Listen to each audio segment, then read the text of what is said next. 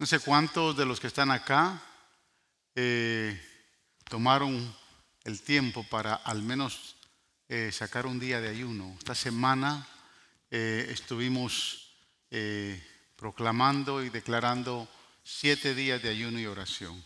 Y lo hicimos con la finalidad de que Dios trajera sanidad, aquel que está atormentado de salud física, pero también oramos por sanidad en la familia, sanidad en el hogar, sanidad en el matrimonio. Así que hoy Dios quiere confirmar esa sanidad. Si usted cree en el Señor, Dios va a confirmar su sanidad. Así que abra su Biblia. El tema de esta mañana es, por sus heridas fuimos sanados. Dice Isaías 53, versos del 4 al 5.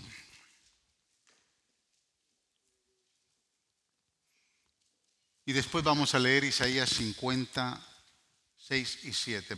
Pero primero vamos a leer Isaías 53, 4 y 5, que dice, ciertamente Él cargó con nuestras enfermedades y soportó nuestros dolores, pero nosotros lo consideramos herido, golpeado por Dios y humillado. Él fue traspasado por nuestras rebeliones y molido por nuestras iniquidades. Sobre Él recayó el castigo precio de nuestra paz y gracias a sus heridas fuimos sanados. Gloria al Señor. Quiero que lea ahí Isaías 50 del 6 al 7. Es una profecía mesiánica hablando de lo que Jesús eh, pasó en la cruz. Ofrecí mi espalda a los que me golpeaban mis mejillas a los que me arrancaban la barba. Ante las burlas y los escupitajos no escondí mi rostro. Por cuanto el Señor omnipotente me ayuda, no seré humillado. Por eso endurecí mi rostro como el pedernal y sé que no seré avergonzado.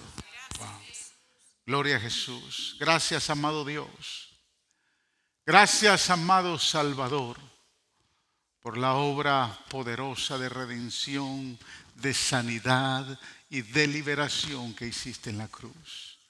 Hoy estamos acá, Señor, creyendo a esta palabra, porque tu palabra dice que no solo de pan vivirá el hombre, sino de todo toda promesa, de toda palabra que sale de tu boca.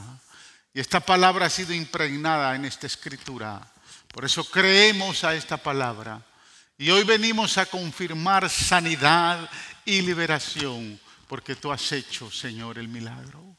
Lo creemos porque creemos en tu palabra, creemos en tus promesas. Señor, y por eso te pedimos que tu palabra hoy nos hable, nos edifique, nos consuele, Señor. Traiga refrigerio a nuestro corazón, porque a ti te daremos siempre todo el honor Toda la gloria y toda la alabanza te pertenece a ti, mi Rey. Gracias, Señor. En el nombre de Jesús oramos.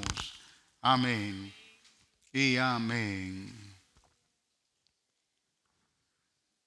Gloria a Dios. Estas dos profecías se dieron 700 años antes de que Jesús fuera crucificado. Isaías profetizó, mis amados hermanos, que Jesús sería golpeado, mutilado, humillado por nuestras rebeliones, por nuestras iniquidades, por nuestros pecados. Y dice la palabra que por sus heridas nosotros fuimos sanos.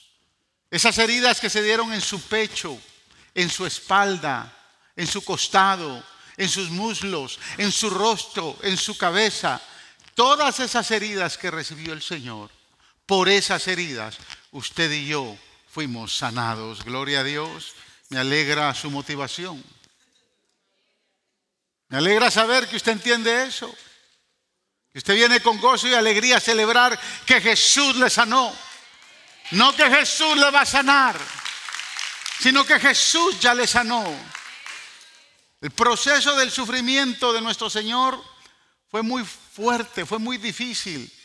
El proceso se comenzó cuando la gente empezó a exigir, crucifíquenle, crucifíquenle, crucifíquenle. Entonces Poncio Pilato, el gobernador, el gobernador cobarde de la época, dice la palabra que seis veces salió de la multitud y volvió a entrar a hablar con Jesús. Y finalmente concluyó y dijo, no encuentro pecado, no encuentro falta en este hombre. Sin embargo, se lavó las manos para poderlo entregar. Es interesante. Hay dos lavacros, hay dos recipientes, hay dos palanganas que se ven en el Nuevo Testamento. Una la que usa Pilato para poder lavar las manos.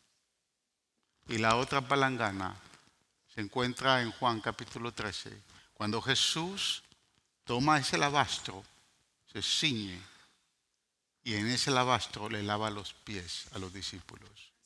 Usted decide qué lavastro va a usar. Si se lava las manos para ignorar la palabra o si toma el lavastro para lavarle los pies a Jesús, para servirle al Señor. Nosotros decidimos qué lavastro usar. Poncio Pilato utilizó el lavastro para lavarse las manos y entregar al Señor.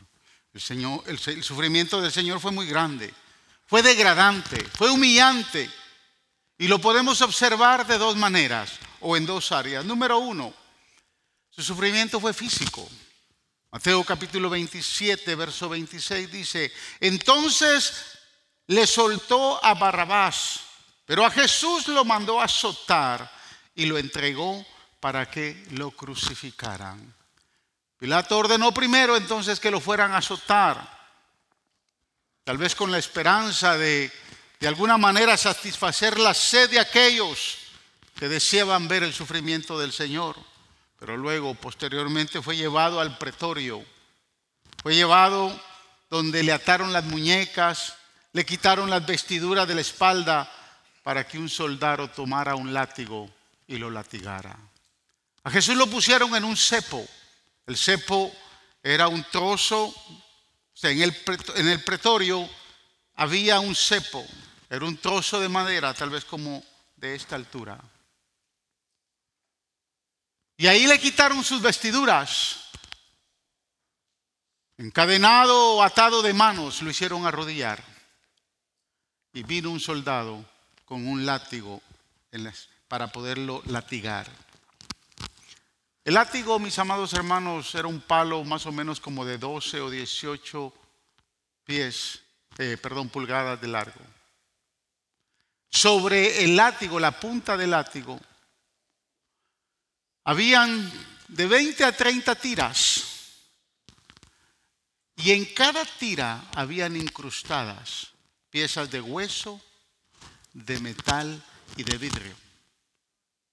Al final de la tira, de cada una de esas tiras, había una bola pesada que tenía algunas puntas. Y ese látigo se usó para poder latigar al maestro.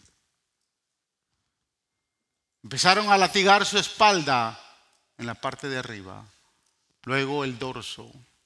Y posteriormente latigaron la parte superior de sus muslos, sus brazos. Los primeros 10 a 12 azotes habían provocado ronchas grandes y fuertes en su espalda y en todo el lugar donde estaba siendo herido. Después de eso, el vidrio, el metal y el hueso que estaba incrustado en cada una de esas tiras empezó a rasgar su, su carne y parecía como carne molida. Los médicos dicen que cuando se evalúa el tipo de sufrimiento y castigo que sufrió nuestro Señor, se pueden encontrar cinco tipos de heridas. Recuérdese, Él fue herido porque usted y yo, para que usted y yo fuéramos sanados. Cinco tipos de heridas se hizo en el cuerpo de Jesús. una contusión que Jesús recibió cuando los hombres le golpearon y le hirieron la cara. Una laceración que recibió cuando el azote le arrancó la piel y le arrancó parte de las heridas que le hicieron en la cara cuando le pusieron la corona de espinas. Una perforación que él recibió cuando los clavos perforaron sus pies y sus manos. Finalmente una incisión que usó el último soldado para clavarle una lanza en su costado derecho. La pregunta es, ¿por qué el Señor absorbió estas heridas? ¿Por qué Él sufrió? Ningún hombre hubiera podido soportar tal dolor. Pero ¿por qué o para qué el Señor sufrió tanto dolor y tanta herida? Es bien simple, para que usted, usted hoy y yo pudiéramos ser sanados disfrutar de una sanidad y fuéramos libres de toda enfermedad. Yo no sé si usted entiende el proceso. Muchos hombres no sobrevivieron al dolor insoportable del azote. Jesús lo hizo. Y solo lo hizo pensando en usted y por mí. Este solo fue el comienzo de su sufrimiento. Esto solo fue el principio, todavía no había llegado a la cruz. En nuestro texto leemos que Jesús voluntariamente dio la espalda ofreció su espalda para que fuera castigado. Si hubiera estado en su lugar y hubiera llamado a dos, cuatro, diez o una multitud de ángeles que vinieran a socorrerme y librarme de ese tormento. Pero él no lo hizo. Él decidió sufrir ese dolor. Pero Jesús no hizo, no lo hizo. Él dio la espalda él no llamó a ningún ángel, él dio su espalda. El salmista profetizó acerca de eso. Allá en el Salmo 129, versículo 3 dice, sobre la espalda me pasaron el arado, abriéndome en ella profundos surcos. ¿Se entiende este verso? Este verso tiene una figura del agricultor. Los, arados tienen puyas de casi seis o ocho largo, o sea, 6 o 8 pulgadas de longitud. Y cuando el arado se mete en la tierra, hace surcos y surcos grandes. Y el salmista, la idea del salmista es ver la espalda del Señor. Cuando Moisés estuvo en el monte Sinaí y exigió ver el rostro del Señor, el Señor no le vio el, no le enseñó su rostro, el Señor le ofreció ver su espalda. Me parece a mí y creo yo que lo que Moisés pudo distinguir, lo que Moisés pudo ver fue la espalda herida de nuestro Señor. 2500 años Moisés puede ver la misericordia de Dios para la humanidad, ofrecida por la espalda latigada de nuestro Salvador.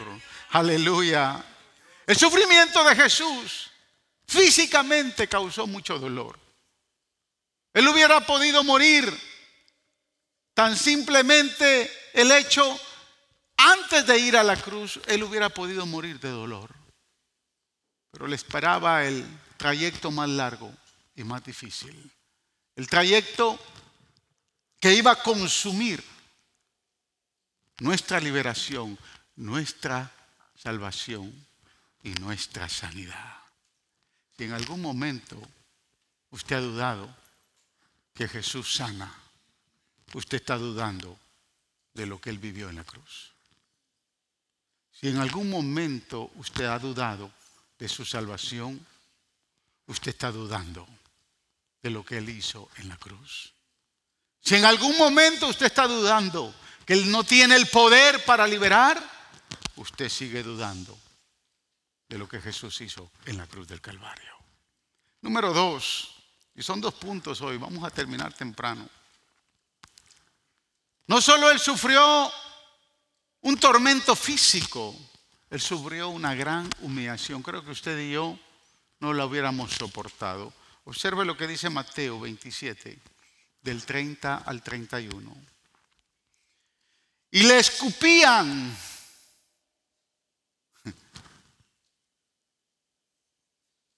Pero no le escupían los pies, no le escupían las manos, le escupían el rostro. ¿Alguien le ha escupido el rostro, hermano, en algún momento? Tal vez alguien que sea muy abusivo, ¿no? Hay esposas que se atreven a escupir a, los esposos. Hay esposas que se atreven, o esposos que se atreven, esposas que se atreven a escupir el rostro. Pero escúcheme, ¿qué hacemos si alguien nos escupe la cara? Mateo dice, y le escupían y con la caña le golpeaban la cabeza. Después de burlarse de él, le quitaron el manto, le pusieron su propia ropa y se lo llevaron para crucificarle. A estas alturas ya él había sufrido 40 latigazos menos uno. Su cuerpo estaba demasiado, demasiadamente adolorido para poder entender este concepto creo que habría que vivirlo, pero creo que ni al primer latigazo llegaríamos nosotros. Jesús no solo dio la espalda, mis amados hermanos, sino que dio las mejillas a los que le arrancaban la barba. Arrancarse la barba es muy doloroso. Digo, para los hombres, las mujeres no saben mucho, ¿no? Pero miren, aquel más barbudo es David. Y David, que te tomaran la barba y te la arrancaran. A mí les costaría porque es pequeñita, ¿no? Pero aún así, si quisieran arrancármela, sería muy doloroso. Los hombres podemos entender eso. Y digo los hombres que tenemos barba. Pero los hombres que le hicieron esto a Jesús, fueron despiadados, fueron crueles al hacerlo. Esto no solo habría sido doloroso, sino que también él estaba siendo totalmente humillado. Hay una historia en el libro, en el segundo libro de Samuel, capítulo 10, cuando David manda, el rey de Amón ha muerto, y David manda a unos, eh, a unos del reino, a unos eh, eran soldados, pero eran parte de la corte. Y los manda para que le den el pésame en Amón por el rey que ha muerto. Cuando los oficiales del ejército de Amón ven a los mensajeros de David, piensan que son espías. Y dice la Biblia que les arrancaron, que les cortaron sus faldas y que los rasuraron, les rasuraron la mitad de su barba. Eso era muy humillante en el tiempo de Israel. Y dice la palabra que ellos no regresaron al palacio de David por la vergüenza que sentían. Y lo hicieron hasta que la barba les creció. O sea, la figura de arrancar la barba en el tiempo del Antiguo Testamento no era una figura nada más de dolor, era una, una, figura de humillación. A Jesús le arrancan la barba de su rostro. Escúcheme, y dice la Biblia que Jesús no pudo esconder su cara. En cambio, dio su rostro para salvarnos, para sanarnos y para ser humillado. Aleluya. Él lo hizo por amor. Él tomó la vergüenza que a nosotros nos tocaba tomar. Quiero que leamos nuevamente Mateo 27:30. Dice, y le escupían y con la caña le golpeaban la cabeza. Jesús no ocultó su rostro. Imagínense estar frente a sus acusadores, frente a aquellos heridores que lo están maltratando y le empiezan a escupir la cara una, dos, tres, cuatro. No sabemos cuántas veces, pero él no se hizo el quite. Él frente ahí se quedó en cada escupida que le tiraban a su rostro. No se movió. Se quedó firme. Dice la escritura, no escondí mi rostro, no me hice el quite, no me hice a un lado. No soporté esa humillación. Jesús no ocultó su rostro de vergüenza. Y la saliva, hermanos, hay algo repugnante en la saliva. He establecido que una onza de saliva puede transportar un millón de gérmenes, una onza de saliva. Sin embargo, no es tanto la, la infección que pueda producir, sino la implicación de la vergüenza que se puede sentir cuando alguien le escupe el rostro a uno. Más tarde se burlaron aún más de él cuando los guardias lo rodearon con un manto de púrpura y le clavaron una corona de espinas en el frente de su cabeza. ¿Por qué Jesús absorbió tanto dolor, tanto sufrimiento y tanta humillación? Bueno, el apóstol Pedro tiene una respuesta muy hermosa para nosotros. Primera de Pedro capítulo 2, verso, verso 24 dice, quien llevó él mismo nuestros pecados en su cuerpo sobre el madero, para que nosotros, estando muertos al pecado, vivamos a la justicia, y por cuya herida fuisteis sanados. Gloria al Señor. ¿Qué es lo que piensa cuando está enfermo, hermanos?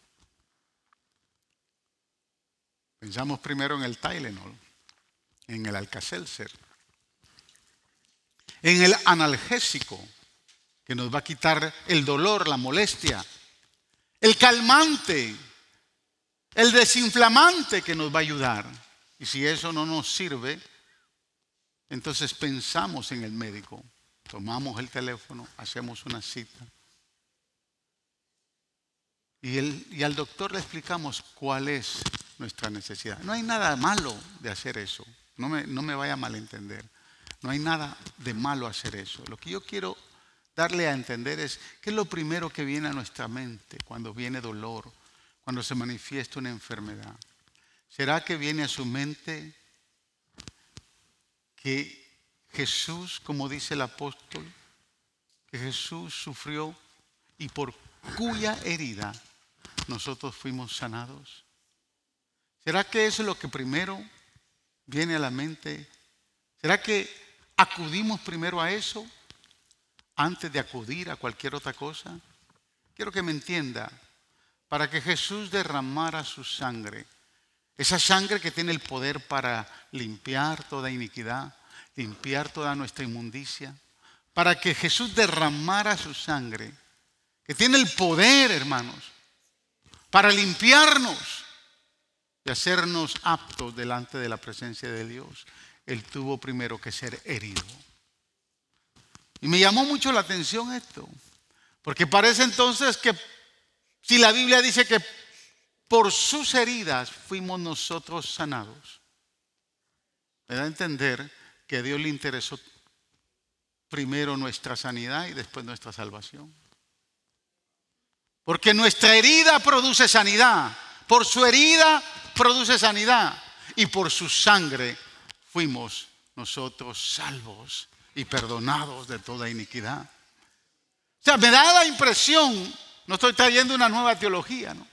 Pero me da la impresión de que antes de ser sangrado, antes de que se lanzara la última herida por su costado y derramara esa sangre que se mezcló con agua, me da la impresión que ya por sus heridas nosotros ya estábamos siendo sanos.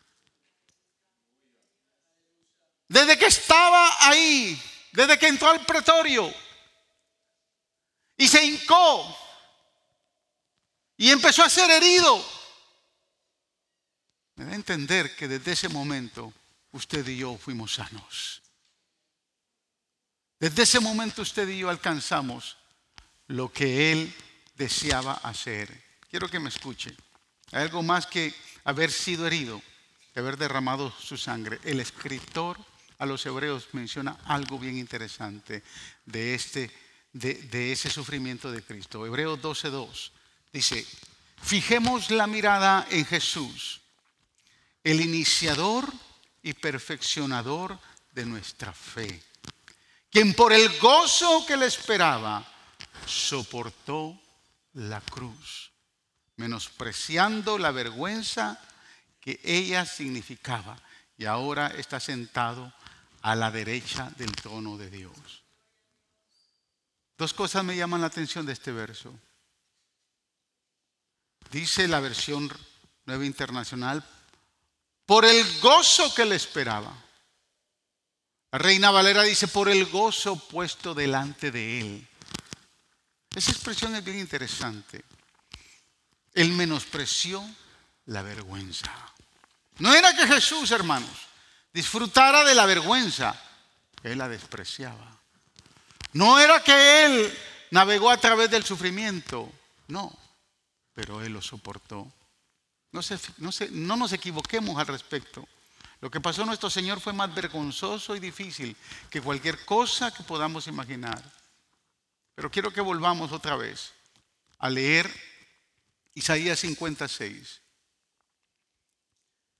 Ofrecí mi espalda a los que me golpeaban, mis mejillas a los que me arrancaban la barba. Ante las burlas y los escupidos o escupitajos no escondí mi rostro. ¿Por qué no escondió su rostro? ¿Por qué se dejó arrancar la barba? ¿Por qué le escupieron la cara? Dice, por el gozo puesto delante de él. Wow. ¿Quién se goza, hermanos, ante un sufrimiento de esa manera? La nueva versión internacional dice, por el gozo que le esperaba. Pero quiero decirle una gran verdad, porque usted, a mí, me, me, causó curiosidad, por el gozo puesto delante de él. ¿Qué gozo, hermano? ¿Qué gozo?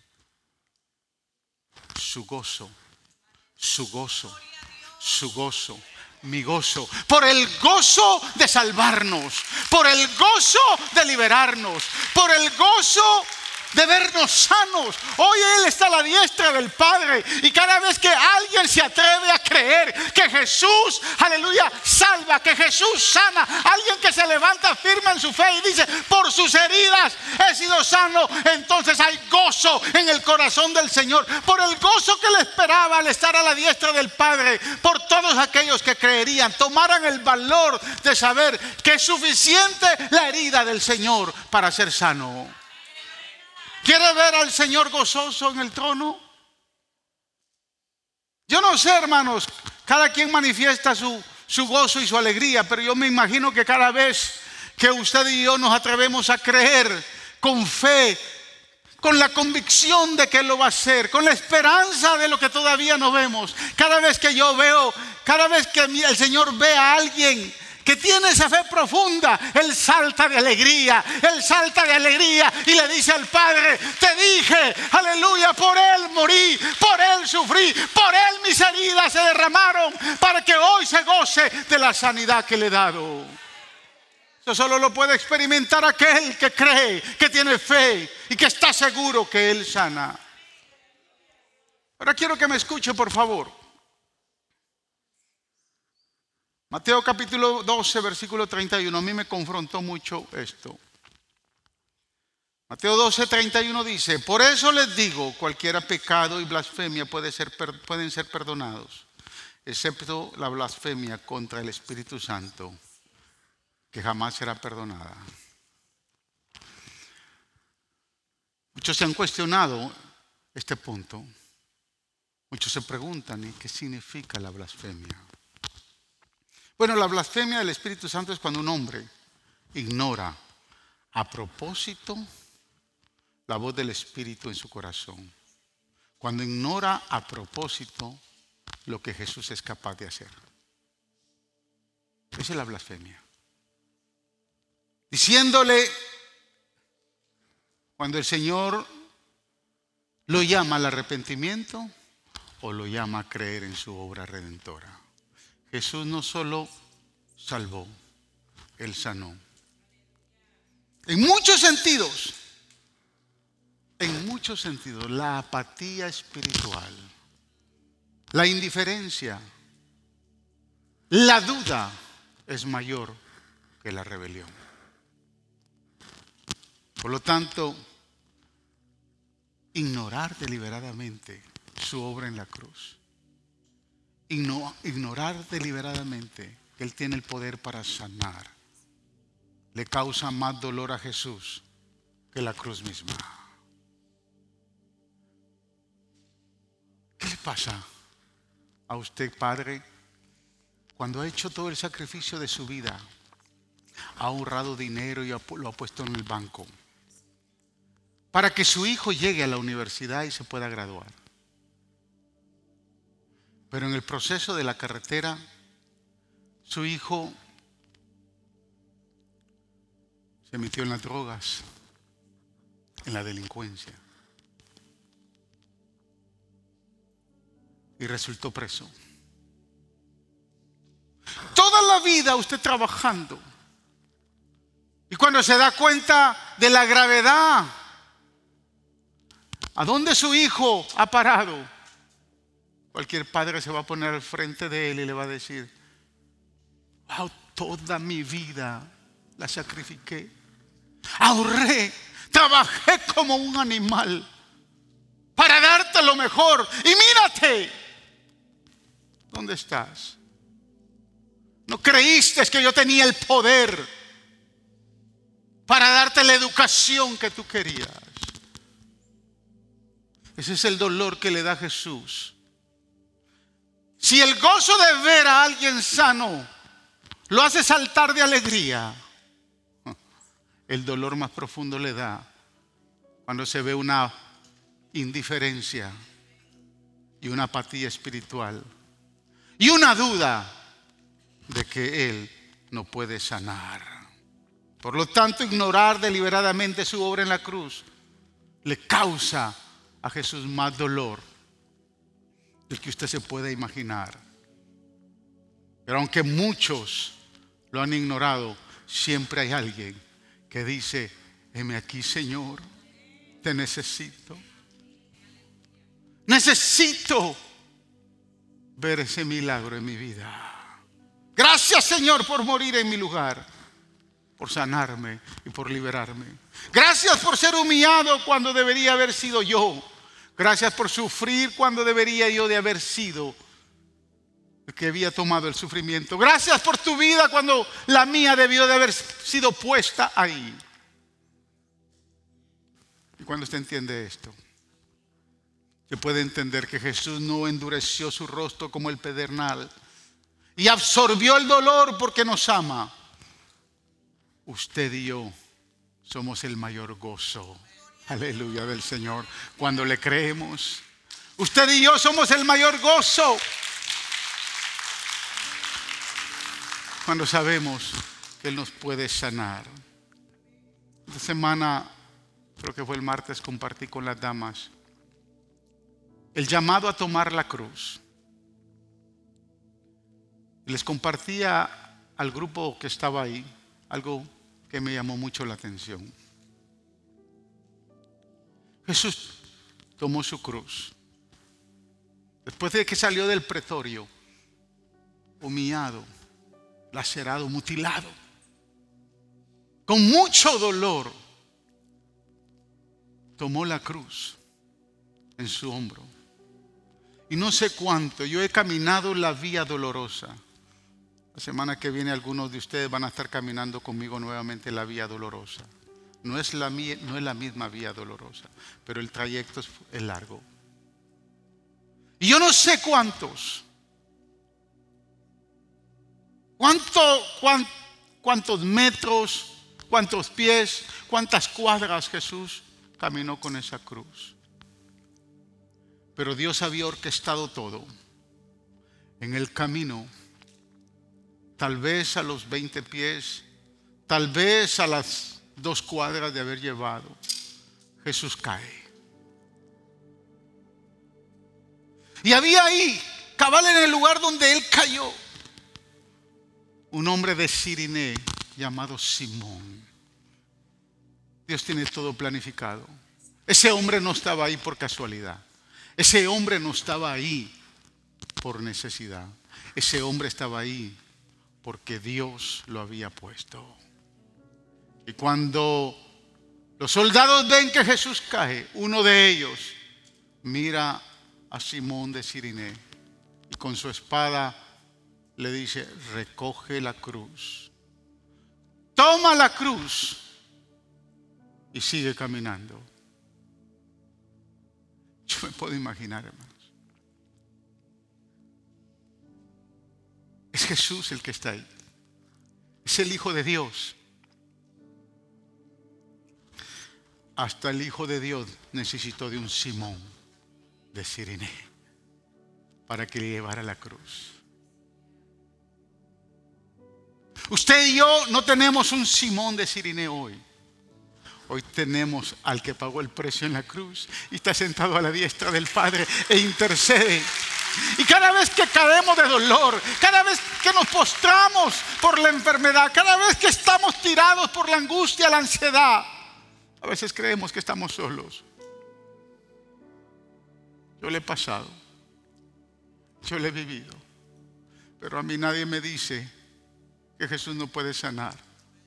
Después de haber visto a esta mujer persana de cáncer. Y esta semana completa le he ayunado por ella y por muchos de ustedes. he vivido y he padecido junto a ella lo que ha vivido. Pero hoy yo confirmo su sanidad. Y la, sanidad de muchos. Porque Él fue herido por nuestras rebeliones. Molido por nuestros pecados. El castigo de nuestra paz cayó sobre Él. Pero por sus heridas hemos sido sanados. Que nadie le diga que Jesús no puede sanar a menos que usted no tenga la fe para creer que Él sana. A menos que usted no crea y sea indiferente. Pero hoy quiero decirle una vez más que Él quiere confirmar su sanidad. Póngase de pie.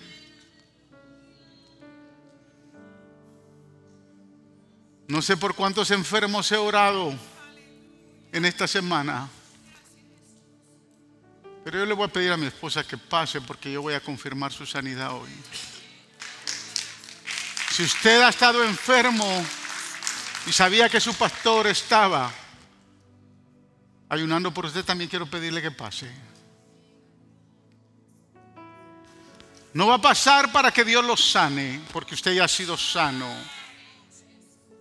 Hoy vamos a creer lo que Él hizo. Y hoy vamos a confirmar una sanidad poderosa. Y mientras cantamos esta alabanza,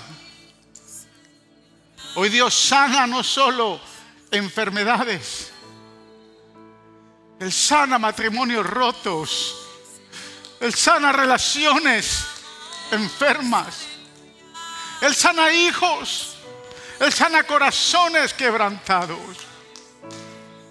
Aleluya.